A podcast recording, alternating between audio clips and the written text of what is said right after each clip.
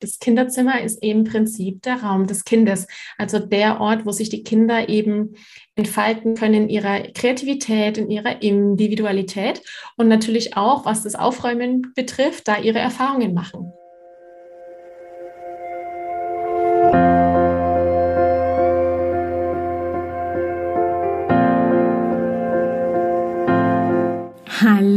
Und herzlich willkommen bei Loslassen und gemeinsam wachsen, deinem Podcast rund um bewusste und bedingungslose Elternschaft. Mein Name ist Manuela Festel, ich bin Mama, Mutmacherin und vor allem Mentorin für achtsame Kommunikation und gewaltfreie Konfliktlösung mit Kindern. Und genau darum geht es auch hier in diesem Podcast. Ich zeige dir, wie du deinen Weg in eine bewusste, authentische und bedingungslose Elternschaft findest und Konflikte schließlich mit deinem Kind achtsam, respektvoll und gewaltfrei lösen kannst. Ganz ohne Schimpfen und Bestrafen. Bist du bereit? Na, dann lass uns loslegen. Hallo meine Liebe, schön, dass du wieder mit dabei bist. Schön, dass du hier bist, hier bei Loslassen und gemeinsam wachsen.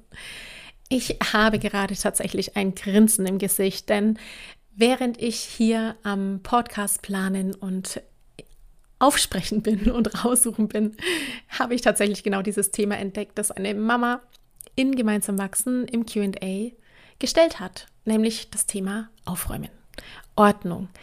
Oh, wie schaffe ich es, dass meine Kinder aufräumen? Jetzt räumt doch endlich mal auf. Dieses Chaos, die Millionen von kleinen Teilen, die am Boden rumliegen, Stifte, die verteilt sind, leere Klopapierrollen, auf die irgendwann mal gemalt wurde, oh, irgendwelche Technikteile, die sonst wo liegen. Es ist manchmal unglaublich, was man alles so im Haus, in der Wohnung, im Zuhause herumliegen hat. Sogar im Auto äh, was ich nur so nebenbei, ich habe neulich eine Schere im Auto gefunden und dachte mir, Mann, Mann, die habe ich schon sehr lange vermisst.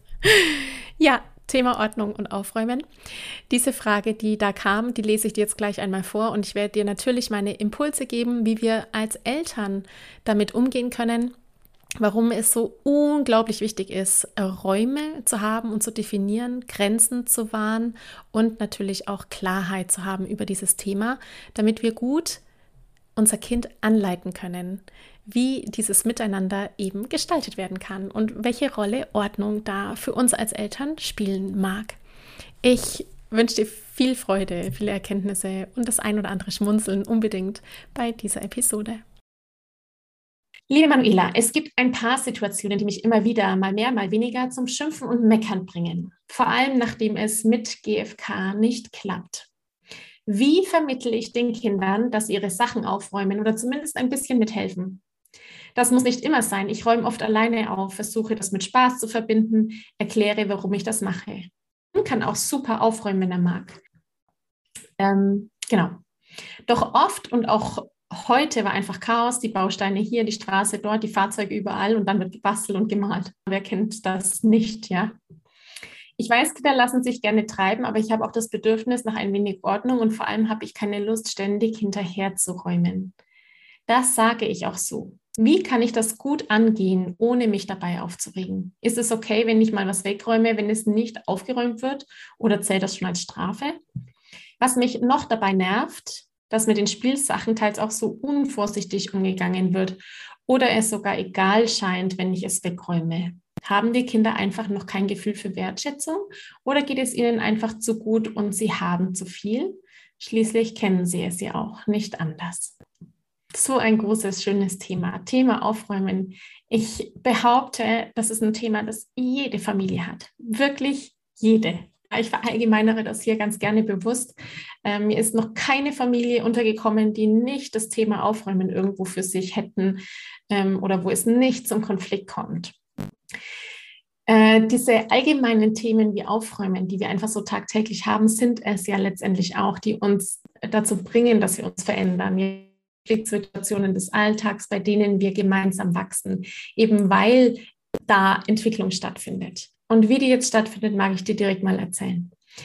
Das Thema Aufräumen hat nämlich tatsächlich ja auf Elternseite ein Bedürfnis dieses Bedürfnis, wie du selbst geschrieben hast, das Bedürfnis nach Ordnung, gilt es in der Regel immer mal zu klären. Also was ist es eigentlich, was dich frustriert, wenn es unaufgeräumt ist? Ist es eben das Bedürfnis nach Ordnung oder ist es das Bedürfnis nach Struktur oder hast du das Bedürfnis, dass du irgendwie ähm, Klarheit hast im Raum, dass wenig rumliegt, weil es deine Augen beruhigt? Ja, das ist zum Beispiel bei mir der Fall.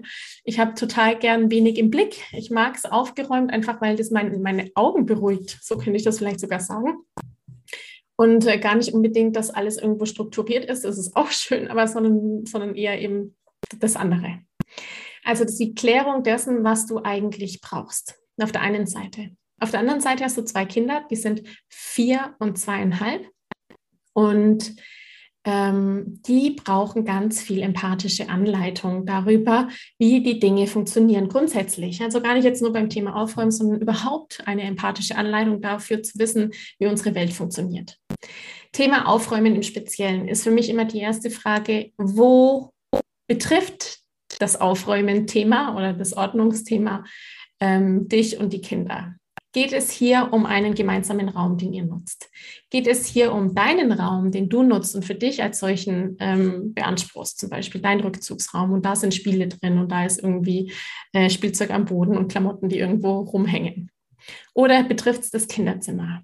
Ja, für mich wäre das insofern wichtig zu wissen, weil ich persönlich und auch prinzipiell meinen Teilnehmerinnen im Mentoring-Programm oder eben auch meinen Klientinnen immer sage, das Kinderzimmer ist eben im Prinzip der Raum des Kindes, also der Ort, wo sich die Kinder eben entfalten können in ihrer Kreativität, in ihrer Individualität und natürlich auch, was das Aufräumen betrifft, da ihre Erfahrungen machen.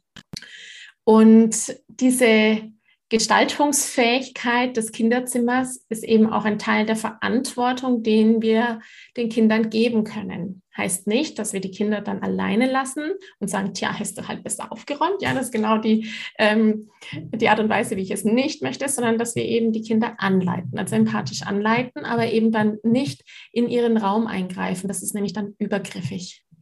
Das heißt, wenn du siehst, dass im Kinderzimmer Chaos ist, wie du es als solches empfindest, dann kannst du natürlich immer sagen, oh ja, was sehe ich denn da? Ich sehe, wie du beschrieben hast, die Bausteine hier, die Straße dort, die Fahrzeuge überall und es wird gemalt und gebastelt. Ähm, braucht ihr Hilfe, Struktur zu finden? Ja, kann ich euch da behilflich sein, die Dinge aufzuräumen? dieses Strukturen finden, sortieren, ja, eins nach dem anderen, immer wieder gleiche Abläufe zu machen, die die Stifte ins Federmäppchen und die Kreidestifte in ein anderes Federmäppchen, die Bausteine in die Kiste und die Legosteine in die andere Kiste. Auch das ist etwas, was Kinder lernen. Ja, die können das nicht von jetzt auf gleich, sondern das geht durchs Lernen und Lernen hat immer was mit Wiederholung zu tun. Also beständig, beständiges nochmal versuchen. Und dann können die Kinder natürlich überlegen, ob sie das beibehalten wollen, ob sie das ganz praktisch finden, wenn es aufgeräumt ist. Und dazu braucht es eben Erfahrungen, um dann auch für sich entscheiden zu können, ob sie das sinnvoll finden, selbst aufzuräumen. Du siehst schon alleine, wie ich da jetzt erzähle und wie viel Zeit ich auch für diese Grundthemen quasi hier mitbringe. Du hast Kinder, die sind vier und zweieinhalb und einfach das Thema Aufräumen braucht auch Zeit, weil es einfach so ein Schritt ist zu lernen, wie das geht. Auf der anderen Seite steht natürlich auch, wie gehst du denn selbst mit dem Thema Ordnung und Aufräumen um? Auch hier wieder das Stichwort Lernen am Vorbild, Lernen am Modell im Sinne von, was sehen die Kinder denn? Bist du griesgrämig, wenn du aufräumst? Ja, macht dir das gar keinen Spaß? Ähm, ist es was Lästiges, etwas, was du machen musst aus irgendwelchen Gründen? Ja, äh, in der konkreten Situation jetzt mit deinen Kindern, das Hinterherräumen, da, da höre ich ja quasi auch schreien, dieses Gefühl von oder diesen Glaubenssatz, den ich auch kenne, so ich bin doch nicht dein Diener. Und das ist ja eigentlich ein Spruch auch. Also ein Spruch und Glaubenssatz zugleich, ich bin doch nicht dein Diener. Ja. Was macht das denn mit dir, diese Vorstellung, dieses Hinterherräumen, dieses Dienersein? Ja, worum geht es denn da? Geht es da eigentlich um das Aufräumen als solches oder um mangelnde Wertschätzung vielleicht? Oder eigentlich um äh, vielleicht auch Hilflosigkeit, Überforderung, dem Wunsch nach Hilfe, das Bedürfnis nach Unterstützung? Also das sind die Fragen, die ich dir an dieser Stelle einfach mitgeben kann, weil das wichtig ist, um zu klären, warum es dich triggert. Ja, du bist ja hier in dem Moment, in, nicht immer, schreibst du ja auch, manchmal es geht ganz gut und manchmal triggert es dich eben. Und diese manchmal Triggermomente, die möchte ich dir natürlich jetzt ans, ans Herz bringen und dir helfen zu verstehen, was dich da jetzt eigentlich triggert. Also, was macht es mit dir? Dieses Hinterherräumen. Ähm, wie fühlst du dich dabei? Zwingt dich da jemand dazu? Und wovor hast du vielleicht auch Angst? Ja, wir haben kann ich jetzt auch so sagen, aus meiner Erfahrung mit den vielen Frauen, mit denen ich arbeiten darf, ist ja immer die Angst, dass die Kinder das nicht lernen. Und dieses, ich habe Angst, dass mein Kind das nicht lernt, ist auch immer wieder einer von diesen Glaubenssätzen. Denn Kinder lernen unglaublich viel und äh, ständig und ohne Unterlass in jeder Sekunde. Und sie lernen gerade besonders, wenn wir nicht damit rechnen, dass sie lernen, weil sie eben unterbewusst wahnsinnig viel aufnehmen. Das heißt, auch eben beim Thema Aufräumen, die Frage der Atmosphäre, machst du das eigentlich gern? Sind da Pflichten irgendwie dahinter versteckt? Ähm, möchtest du vielleicht deinen Kindern beibringen, dass das Aufräumen mit dazugehört als Pflicht des Lebens, auch wenn es einem keinen Spaß macht? Ja, auch das wäre ganz spannend für dich herauszufinden, ob du das glaubst, ob dem auch so ist. Ansonsten mag ich dich herzlich einladen, auch nochmal meinen Blogartikel dazu zu lesen. Da gibt es bereits einen Blogartikel zum Thema Aufräumen, wie Aufräumen gelingen kann. Aufräumen gelingt, und das machst du ja auch schon an den Tagen, dir, wo du eben nicht getriggert wirst von der Unordnung, ja, total gut im Sinne von, ich spiele mit den Kindern, ich animiere sie, wir machen da was draus. Ähm, wir schauen uns vielleicht vorher, nachher an, wir freuen uns auch drüber, wie das ist. Ja, also so dieses, die, die Kinder mitnehmen auf der Reise, ihnen auch Hilfe anbieten, wenn es ums Aufräumen im, im eigenen Kinderzimmer geht. Wenn es um deinen Raum geht, dann kannst du da natürlich deine Grenze wahren. Ja, deine Grenze wahren im Sinne von, okay, das hier ist mein Raum und in meinem Raum möchte ich, dass, es, dass dieser Raum so und so gestaltet ist.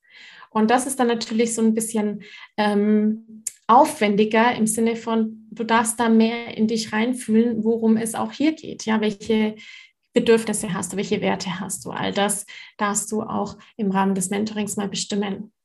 Ich habe zum Thema Grenze wahren eine eigene Masterclass und in der Masterclass stelle ich fünf Schritte vor, wie wir unsere eigene Grenze wahren können. Und bei der eigenen Grenze, wenn du sagst, okay, das geht für mich gar nicht, ja, das ist wirklich, das ist ein wichtiger Wert von mir, ist Ordnung, wenn das so ist ja, finde das mal heraus.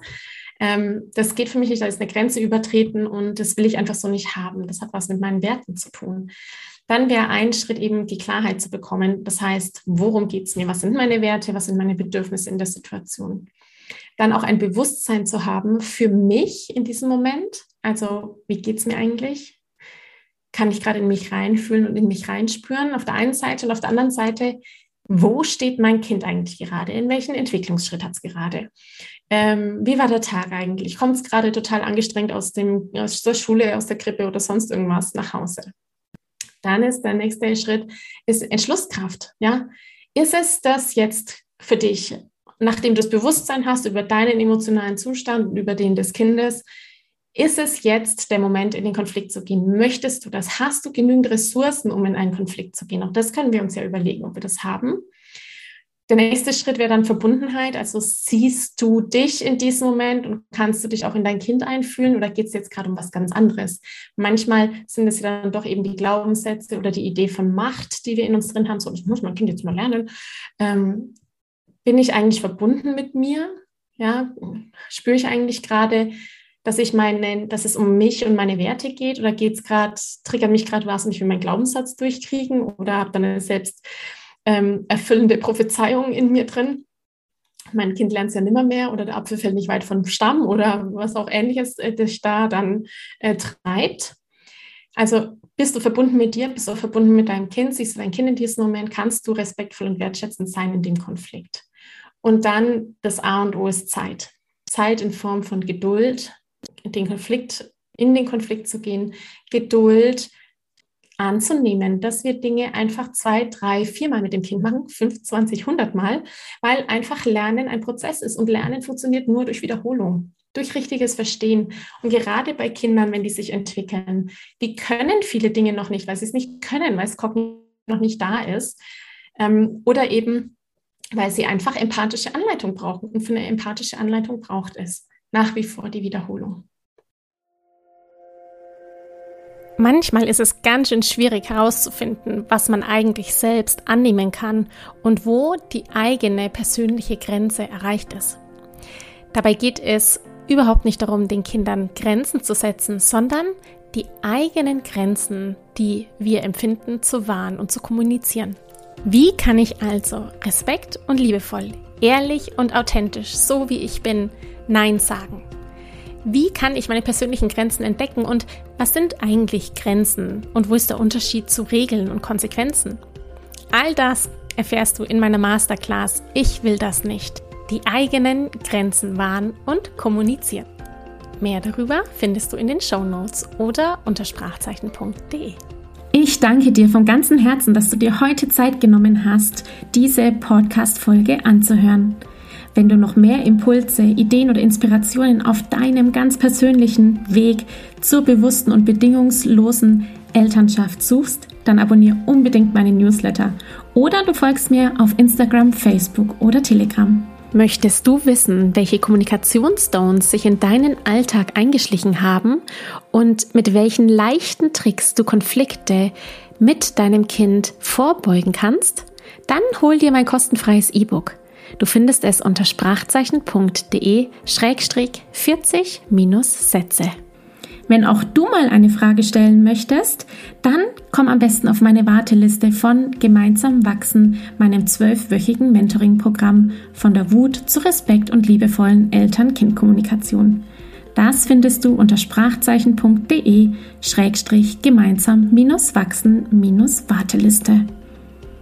Wenn dir die Folge gefallen hat, freue ich mich natürlich riesig über einen Kommentar und natürlich, wenn du die Folge bei deinen Freunden und Freundinnen teilst und meinen Podcast abonnierst. Jetzt wünsche ich dir aber alles Gute. Wir hören uns sicherlich bald. Viele liebe Grüße. Ciao, ciao.